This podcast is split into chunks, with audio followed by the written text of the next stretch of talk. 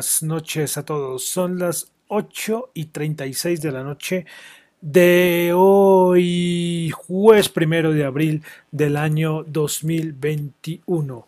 Mi nombre es John Torres y este es el resumen de las noticias económicas del día de hoy. Quiero saludar a los que me están escuchando en vivo en Radio Dato Economía, a los que escuchan el podcast en Spotify, en Apple Podcast y en YouTube. Bueno, estábamos escuchando eh, de nuevo a algo de Bach. Recuerden que ya escuchamos el Ave María de Bach Gounod y pues estamos escuchando una canción que ya es muy conocida, una melodía que es muy conocida, que en, español sería como Jesús Alegría de los Hombres. En alemán es como Jesús Blambet Main Fruit. Eh, y bueno, y en inglés es Jesus Joy of Man Deciding pues como la alegría de los hombres. Bueno, coloco música a la par que estamos en Semana Santa, tampoco voy a ser tan irrespetuoso, voy a colocar música electrónica, como suelo colocar. No, estamos en Semana Santa y pues bueno, eh, un poco de respeto creo que está bien, ¿no? al menos con un poco de música. Bueno, entonces vamos a comenzar con el resumen de las noticias económicas del día de hoy. Bueno, recuerden que estamos en lluvia de PMIs. Entonces estos son muchos PMIs manufactureros. Eh, los que hacen, ¿yo por qué doy estas noticias? Primero, porque los que operan en bolsa y operan eh, tienen en cuenta los PMIs. ¿sí? No hay una correlación tan importante con los índices. A veces sí, a veces no, no es tan directa, entonces, por ese lado lo digo. Y por otro, porque ese es el resumen de las noticias económicas. Recuerden que esto no es el resumen de las noticias bursátiles, ese es el resumen de las noticias económicas, ¿ok? Que el mundo bursátil hace parte de la economía, muy bien. Pero acá siempre he dicho, y hace rato no lo repetía, que eso no es que vamos a repasar solo lo que pasa en los mercados, no. Acá hacemos un repaso de todo lo que pasa en el mundo de la economía. Y los PMI, recuerden que es como este índice eh, que lo que muestra es cómo están ciertos sectores de la economía. Entonces, en esta ocasión es el sector manufacturero. Bueno, vamos a comenzar con los PMIs manufactureros. En el Reino Unido, mes de marzo, 58.9, se esperaba 57.9, pues mejor a lo esperado. El de Alemania, 66.6, dato poderoso este del PMI manufacturero de Alemania. En Francia, 59.3, esperaba 58.8. Italia, PMI manufacturero, 59.8, esperaba 59.7, creo. El PMI manufacturero de España, 56.9 esperaba 56. Eh, bueno, Rusia, es que ves que me olvida la importancia de Rusia, ¿no? Eh, ves que muy poco lo nombro, de verdad, muy poco lo nombro. Pues bueno, acá lo voy a colocar. Eh, Rusia, PMI manufacturero, se esperaba 51.4 y terminó en 51.1. Y el de la eurozona, PMI manufacturero 62.5, esperaba 62.4. Pues todos los datos buenísimos, es decir, mucho mejor a los esperados. De Alemania es tremendo, 66.6. Imagínense, es un dato poderoso. El menor, eh, aunque Rusia no es parte de la eurozona, pero eh, toca nombrarlo y ha sido el menor de los que he nombrado. Y aparte de la eurozona, los países importantes, España con 56.9, aunque mucho mejor al 52.9 anterior. Bueno, pasamos a Estados Unidos. Bueno, tuvimos también el PMI, el del ISM manufacturero en Estados Unidos, 64.7, sin imagínense datos, 64.7, anterior 68. Y también tuvimos el que realiza el market, el US Market Manufacturing PMI, eh, recuerdo que es que vale decir que en Estados Unidos tenemos el que, el que se hace, el ISM y el Market. El Market es el mismo que yo le leí ahorita, España, Italia, Rusia, todo eso los hace el Market. Y hay otro que es el ISM manufacturero, por si acaso dirán, pero ¿cómo así que hay dos PMI manufactureros en Estados Unidos? Sí, hay dos. Y pues el, el PMI manufacturero, pues el, el del Market fue de 59.1 pues datos buenísimos, ¿eh? buenísimos. Ya el de Estados Unidos, no sé, nada más que decir. Aunque yo creo que les comenté alguna vez, todo lo que ha pasado con los, con, con todo lo los, eh, los chips, los semiconductores, lo que pasó con el canal del, del Suez, todo esto implica y eh, perdón, afecta los PMIs. Ojito con esto, porque los PMI, por ejemplo, calculan los inventarios. Ahí en toda esa encuesta están precios, inventarios y claro, Yo algunas creo que les había hecho eso, creo que estoy siendo repetitivo. Pero recuerden que lo que hacen aquí es decir, listo, ¿y cómo están los inventarios? Nada, estamos perfectos. Hombre, pues muy bien. Pero ¿qué pasa? No es que haya un exceso de demanda, sino que no hay oferta, porque hay veces que todos esos problemas que hemos tenido con la cadena de suministros que se ha venido presentando eh, afectan esto, eh, afectan esto. Entonces puede ser que haya alguna distorsión, pero no es una cosa reciente, ¿no? No es que solamente sea esto, esto viene de, de meses antes. Bueno, también tuvimos daticos en Ah, bueno, se me olvidaba, también tuvimos el de Canadá, qué pena, Norteamérica. Yo siempre digo que ahora iba a incluir a Canadá más a menudo. Pues tuvimos el PMI manufacturero, también el market, 58.5. Seguimos en Estados Unidos, tuvimos las solicitudes semanales de desempleo, se esperaba 675 mil, resultaron 719 mil. Y las continuas se esperaba 3 millones 750 mil, resultaron en 3 millones 794 mil. Un aumento, ¿eh? En este dato. Mañana, aunque es Viernes Santo, mañana el, tendremos dato de empleo, aunque sea Viernes Santo.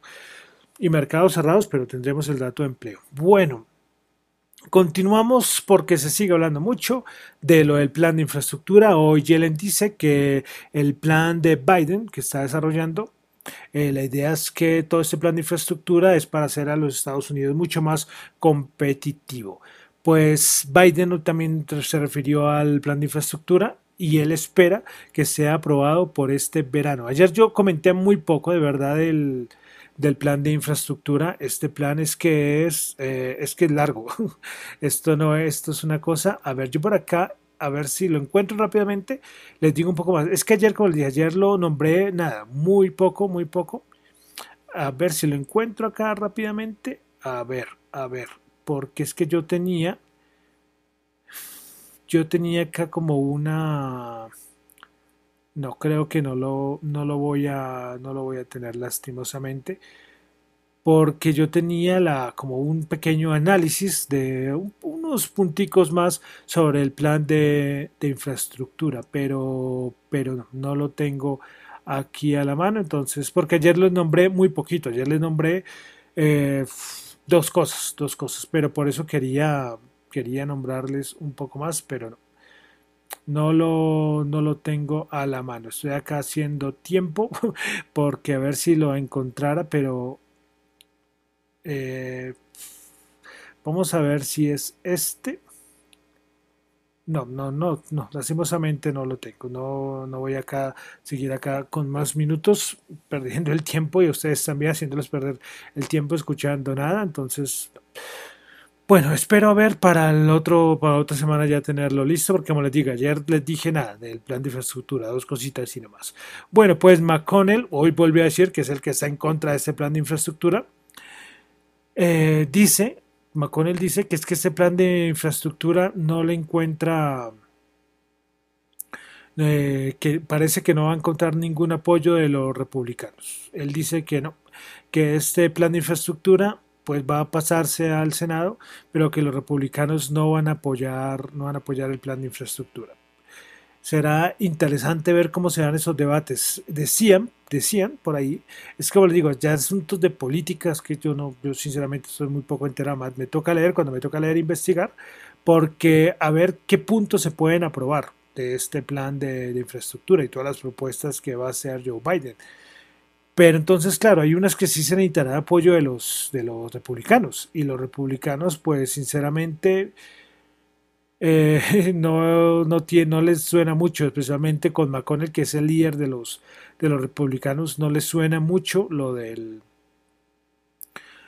eh, lo de este plan de infraestructura. Entonces, pues va a estar, va a estar de verdad muy, muy interesante ver cómo van a ser estos debates. Bueno, vamos a continuar con eh, Colombia, nada, aquí es festivo, nada, nada, nada, no tenemos nada. Eh, casos de COVID que, que, siguen aumentando. Y hago un paréntesis aquí porque de pronto lo podía haber dicho al principio, pero del COVID-19, vaya, vaya lío, ¿no? Eh, aquí en Colombia aumentando los casos, en Chile, Argentina, en Brasil, en Europa. Eh, bueno, complicado. Estados Unidos es el único que, claro, tienen una vacunación bastante fuerte y aunque hay estados también con, con aumento de casos, pero, pero el resto del mundo, mundo uff, uff Bueno, pasamos a los mercados. Tuvimos hoy reunión de la OPEC. Eh, recuerdan que yo les había dicho que según fuentes, Arabia Saudita, es que esto de las fuentes yo creo que no lo voy a nombrar, es que son rumores, que Rusia apoyaba el rollover y Arabia Saudita, que son los que más pesan en OPEC Plus, eh, también apoyaba el rollover. Pues no, nada de apoyar el rollover. Pues, ¿qué pasó? Pues que eh, lo que hicieron fue que declararon aumentos graduales. Esto fue lo importante. Al principio todos muchos países hablando hablando sobre que bueno, que sí, apoyamos el rollover, que el rollover, que el rollover. Y después empezó a sonar, no, no, no, que es que lo que parece es que vamos a tener eh, aumentos graduales. Pues los aumentos graduales quedaron 350 mil barriles por día en mayo, 350 mil barriles por día en junio y 400 mil barriles por día en julio. Esa fue la decisión de la OPEC. Cuando salió esa noticia, el precio del petróleo empezó a bajar. Pero alguien decía que es que las estimaciones, o sea, esto es aproximadamente un millón de barriles, pero es que la estimación de la demanda de barriles más adelante eh, va a ser como de dos millones. Dice que esto todavía es escaso a lo que se podría aumentar. Eh, bueno, ¿qué más podemos rescatar? Pues hoy Novak, el, ministro de Energía ruso, dice que dijo en la reunión de la OPEC que la situación del mercado global del petróleo ha mejorado. Dice que el déficit global de petróleo es alrededor de 2 millones de barriles por día, lo que yo le decía. Ese es el déficit y se va de cierta manera a aumentar a un millón. Bueno, eh, Novak también dice que espera que la demanda global del petróleo sea entre 5 y 5.5 millones de barriles por día este año y que hay muchas incertidumbres en el mercado, especialmente en Europa. Respecto al ministro de Arabia Saudita, dice que eh, los mares del mercado petrolero aún están agitados, que la OPEP debe responder a las necesidades del mercado y que la OPEP debe continuar con un enfoque flexible. Entonces, estas fueron las declaraciones hoy de los más importantes, yo creo, de los que más pesan en, en, la OPEC Plus. Bueno, ¿qué otra cosita podemos rescatar? Mm, bueno, ah, bueno, lo de que, recuerden que Arabia había hecho unos recortes voluntarios, pues estos se van a como una devolución de los recortes que había hecho y que eso también será gradual. Próxima reunión, 28 de abril, será la reunión ministerial y no sé, sería el 29, creo, final de abril ya la reunión, la siguiente reunión de la OPEP. Bueno, dejamos ahí al petróleo, eh, pasamos a mercaditos. Bueno, voy a rescatar, eh, volviendo al tema, el bendito tema de los semiconductores, la cadena de suministros. Bueno, primero que todo, hoy la Casa Blanca eh, dijo que está considerando hacer una prueba de estrés a las cadenas de suministro por todo. Recuerden que pruebas de estrés son como unas pruebas que hacen hacia todos los sectores. Como les dijo, normalmente siempre se dice pruebas de estrés al sector bancario, a ver cómo, cómo están, pero también a todo lo de la cadena, cadena de suministro. Y es que hoy salió una noticia, un informe interesante, y es que Foxcom, el mayor proveedor de productos electrónicos del mundo prevé una escasez de componentes hasta 2022. Imagínense eso, o sea, es que la escasez global de chips y otros componentes electrónicos ha estado creciendo más y más en los últimos meses. Yo que les digo que Samsung, que Ford, que General Motors, todos deteniendo su producción precisamente por, por la escasez eh, global de, chips eh, y, bueno, y de todos estos componentes electrónico. Entonces pareció de verdad muy interesante.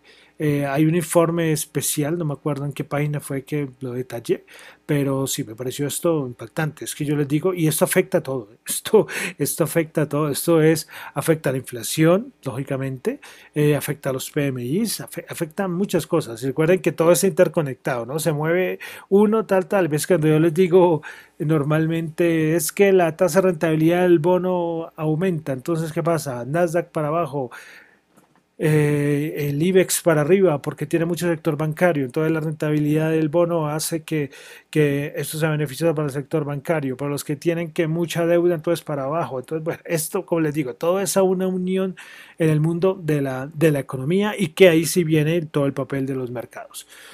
Bueno, entonces vamos a ver y a pasar a los índices. Todo alcista hoy, todo alcista. Yo les dije que ya las ventas de bonos por parte de los japoneses que están vendiendo muchos bonos por su cierre de año fiscal ya terminó. Entonces eso le da paz al Nasdaq. Y bueno, y el Nasdaq impulsa al, al SP500, entonces ahí van de la, de la manita, entonces todo para arriba. Bueno, entonces comenzamos con el Nasdaq. Subió 238 puntos, 1,8%, 13.329.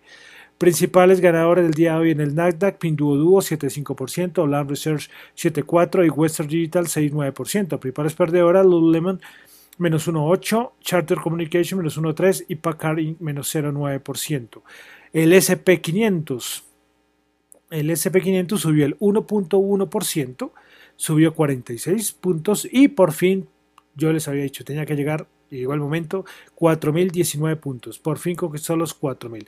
¿Cuándo se puede dar por ya superado? Cuando ya supera los 4.100, 150 con fortaleza, ya a mirar al siguiente objetivo. Después pueden venir retrocesos, porque esta, estas resistencias son duras, ¿eh? estas 3.000, 4.000, 2.000 son, son complicadas de pasar.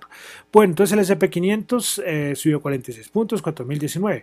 Principales ganadores hoy en el SP500 fuimos a Diamond Black Energy, 10.5%, Marathon, 10.3%, Marathon Oil Corporation, 10.3% y Devon Energy, 7.5%. Principales perdedoras, CarMax, menos 7%, PVH Corporation, menos 4.4% y Ralph Lauren, menos 2,6%. El Dow Jones subió 0,5%, 171, 171 puntos, 33.153. Principales ganadoras, ExxonMobil 2,7%, Microsoft 2,7%, Visa 2,4%. Principales perdedoras, United Health menos 1,3%, Johnson Johnson menos 0,9% y Procter Gamble menos 0,8%. Voy a hacer un ejercicio y es que recuerden que yo les había dicho muchas veces lo del RSP. El RSP, que es este F, ese ETF que refleja como el, el Standard Poor's eh, eh, de igual ponderación. Es decir, aquí no pesa nada, aquí no pesa nada. Es para comentarles eh, las diferencias. Es que el RSP hoy subió 1%, 1%, mientras que el Dow Jones subió eh, perdón, el Dow Jones no, el SP500 de igual ponderación subió el 1% y el que no es de igual operación, el que todo el mundo ve, es, subió el 1.1%. Es para que vean el impacto del, de la parte tecnológica. Como les digo, yo les había dicho una vez, para que el SP500 recupere los 4.000, tiene que el Nasdaq subir. Y ya creo que ya ahorita se calma. Y además abril es un mes muy alcista, ¿eh? es curioso. Bueno, Bolsa de Valores de Colombia no tuvimos hoy porque eh, es festivo en Colombia, entonces cero Bolsa de Valores de Colombia. Pero ustedes saben que cuando no hay Bolsa de Valores de Colombia, eh, le echo un repasito rápido a las bolsas europeas. Pues el IBEX 35 pues bajó 0,03% el, el DAX alemán, que también está volando, que no lo nombro acá, pero ya están los 15.000 puntos, 15.032, 0,66%, el FTC de Londres subió el 0,35%, el CAC francés 0,5%, el Eurostox 50 eh, subió el 0,6%. Entonces todo el CISTA, todo el CISTA, el IBEX, que fue el único que no alcanzó a cerrar en verde porque bajó el menos 0,03, pero eso es nada. Bueno, pasamos al petróleo WTI. Terminó subiendo, después vino el rebote. Es curioso porque cuando estaba dando la, rueda de prensa, después ya de la reunión, eh, empezó a hablar el ministro y el ministro de Energía de Arabia Saudita y el mercado rebotó y rebotó muy bien porque el WTI subió a 61, subió 1.8, subió a 61.3, el Brent 64.6 subió 1.6, el oro 1730 subió 21. Bitcoin, Bitcoin, Bitcoin 58.955 subió 149. Y vamos a mirar cómo está el Bitcoin 58.908. Eh, nada, o sea, casi igual. 40 dólares, 50 dólares la, la diferencia con, con, el, con el precio que había visto hace ya 5 horas. Que esa resistencia dura, ¿eh? para pasar los 62 mil, que es un máximo histórico, le, le, va, le, va, a costar, le va a costar al Bitcoin. Bueno, de criptomonedas una noticia es que ya habíamos dicho que Coinbase se iba a listar y pues algo se cayó por acá y no sé qué se cayó. bueno, les había dicho que Coinbase se iba a listar en bolsa, entonces ya anunció que en dos semanas va a ser todo el proceso de, de alistarse en bolsa, entonces tenemos a Coinbase eh, y va a salir el Nasdaq, ¿no? Bueno, listo. Y finalmente, pues tras representativa del mercado, yo les dije que no iba a haber cambios, 3.678. Bueno, con eso termino por el día de hoy, el resumen de las noticias económicas del día. Recuerden que estos son análisis personales, opiniones personales, no es para nada ninguna recomendación de inversión. Mi nombre es John Torres. Me encuentran en Twitter en la cuenta arroba John-Chu, J-H-O-N-T-X-U y arroba Dato Economía. Muchísimas gracias.